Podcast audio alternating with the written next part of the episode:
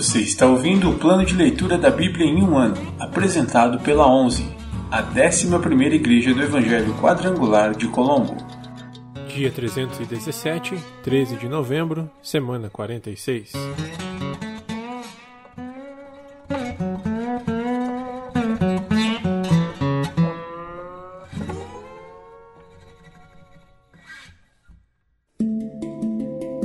Novo Testamento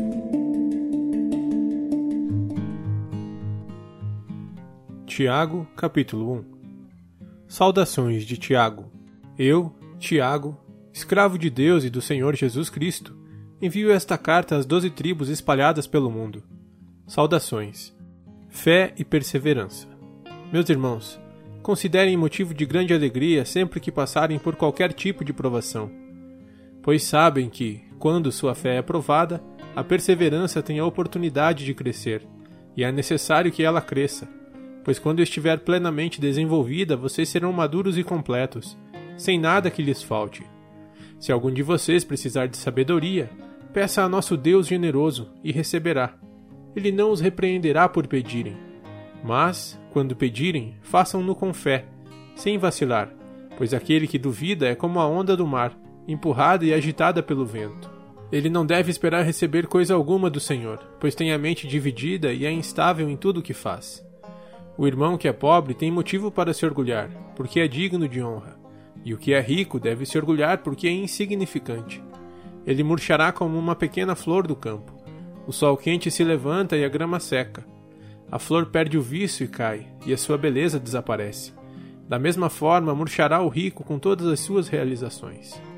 Feliz é aquele que suporta com paciência as provações e tentações, porque depois receberá a coroa da vida que Deus prometeu àqueles que o amam. E quando vocês forem tentados, não digam: Esta tentação vem de Deus, pois Deus nunca é tentado a fazer o mal, e Ele mesmo nunca tenta alguém. A tentação vem de nossos próprios desejos, que nos seduzem e nos arrastam. Esses desejos dão à luz o pecado, e quando o pecado se desenvolve plenamente, gera a morte. Não se deixem enganar, meus amados irmãos. Toda dádiva que é boa e perfeita vem do alto, do Pai que criou as luzes no céu. Nele não há variação nem sombra de mudança. Por sua própria vontade, ele nos gerou por meio de sua palavra verdadeira, e nós, dentre toda a criação, nos tornamos seus primeiros frutos. Ouvir e praticar. Entendam isto, meus amados irmãos. Estejam todos prontos para ouvir. Mas não se apressem em falar nem em se irar. A ira humana não produz a justiça divina. Portanto, removam toda a impureza e maldade e aceitem humildemente a palavra que lhes foi implantada no coração, pois ela tem poder para salvá-los. Não se limitem, porém, a ouvir a palavra, ponham-na em prática. Do contrário, só enganarão a si mesmos. Pois, se ouvirem a palavra e não a praticarem, serão como alguém que olha no espelho, vê a si mesmo, mas assim que se afasta, esquece como era sua aparência. Se, contudo, observarem atentamente a lei perfeita que os liberta, perseverarem nela e a puserem em prática sem esquecer o que ouviram, serão felizes no que fizerem. Se algum de vocês afirma ser religioso, mas não controla a língua, engana a si mesmo e sua religião não tem valor. A religião pura e verdadeira aos olhos de Deus, o Pai, é esta: cuidar dos órfãos e das viúvas em suas dificuldades e não se deixar corromper pelo mundo.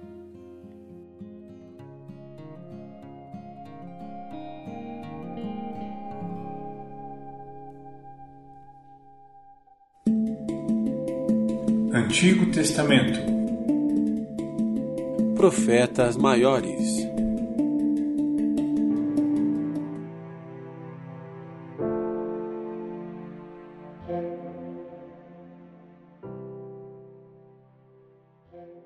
Livro de Jeremias, capítulo 21 Judá não escapará da Babilônia.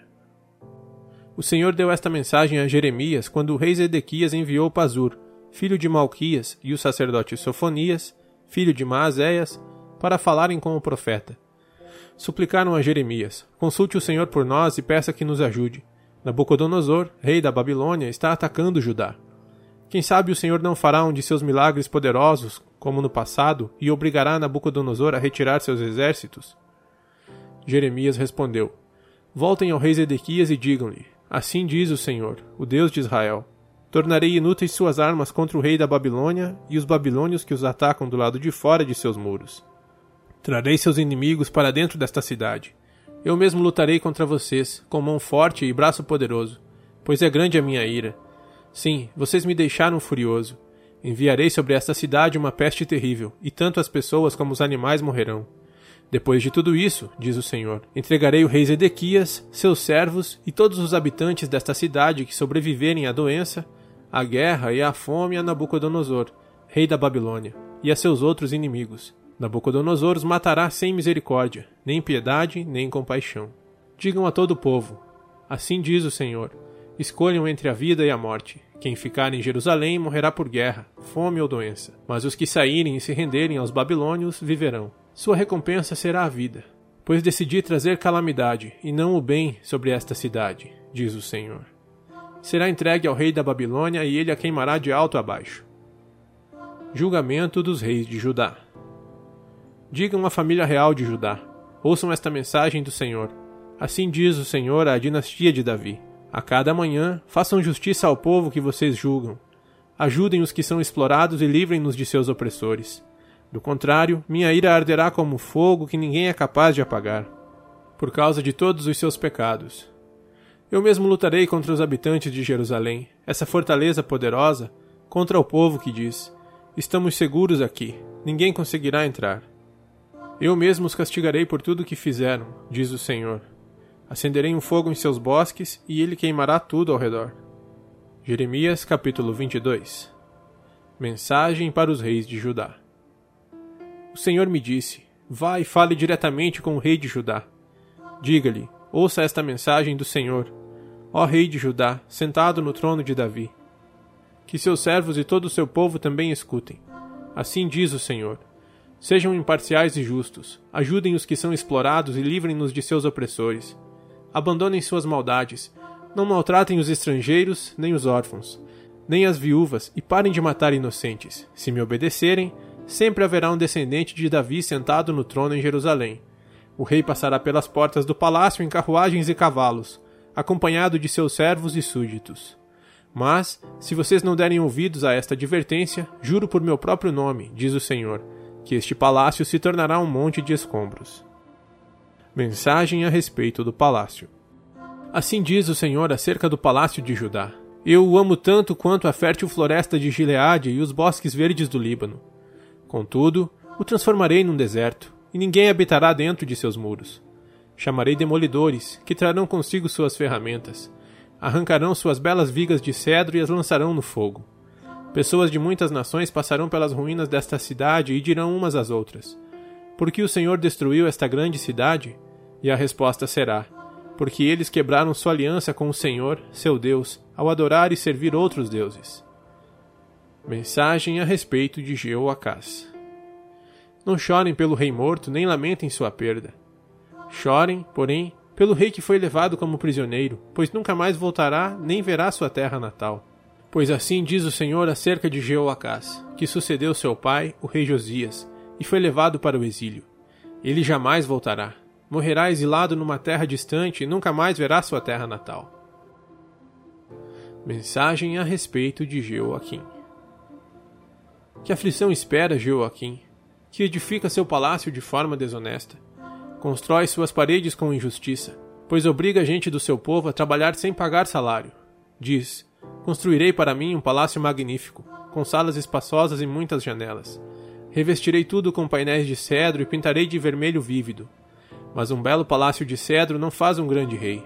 Josias, seu pai, também tinha muita comida e bebida, mas em tudo o que fazia era justo e íntegro. Por isso tudo deu certo para ele. Fez justiça ao pobre e ao necessitado e os ajudou. E tudo lhe correu bem. Não é isso que significa me conhecer? Diz o Senhor.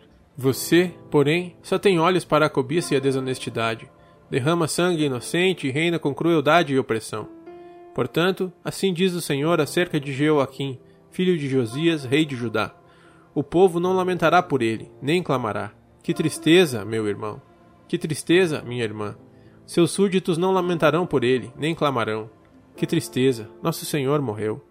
Que tristeza, Sua Majestade se foi. Será enterrado como se enterra um jumento arrastado e jogado fora dos portões de Jerusalém. Chore por seus aliados no Líbano, grite por eles em Bazã. Procure-os nas regiões a oeste do rio. Veja, foram todos destruídos. Eu o adverti quando você era próspero, mas você respondeu: Recuso-me a ouvir. Sempre foi assim, desde a juventude, nunca me obedece. Agora o vento levará para longe seus aliados. Todos os seus amigos serão levados para o exílio. Então certamente verá sua perversidade e ficará envergonhado. Você que mora num lindo palácio, todo revestido de madeira de cedro do Líbano, logo gemerá com pontadas de angústia, como as dores da mulher em trabalho de parto.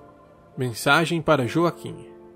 Tão certo como eu vivo, diz o Senhor, eu o abandonarei, Joaquim, filho de Jeoaquim, rei de Judá. Mesmo que você fosse o anel de selar em minha mão direita, eu o arrancaria. Eu o entregarei àqueles que procuram matá-lo, aqueles que você tanto teme, o rei Nabucodonosor da Babilônia e o exército babilônio.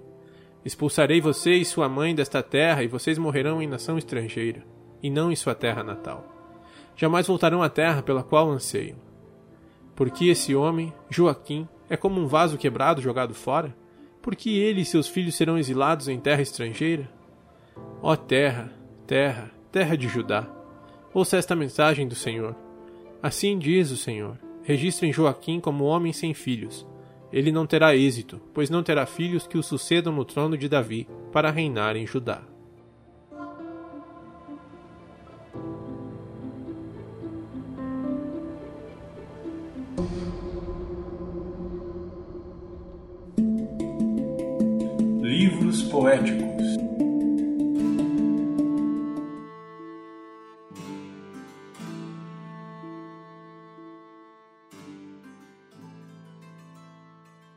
Livro de Salmos, capítulo 128 Cântico para os peregrinos a caminho de Jerusalém. Desde minha juventude, meus inimigos me perseguem.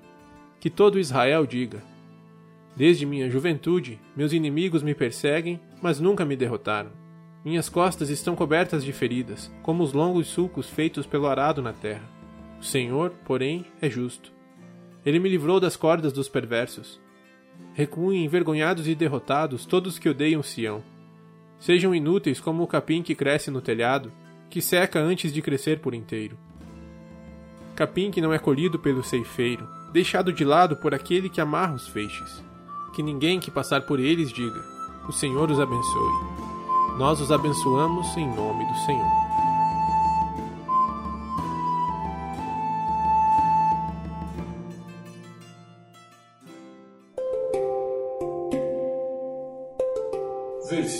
Da semana.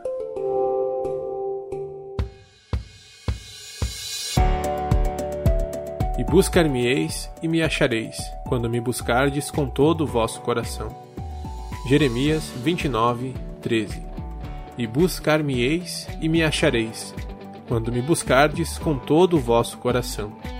Jeremias 29, 13 E buscar-me-eis e me achareis, quando me buscardes com todo o vosso coração. Jeremias 29, 13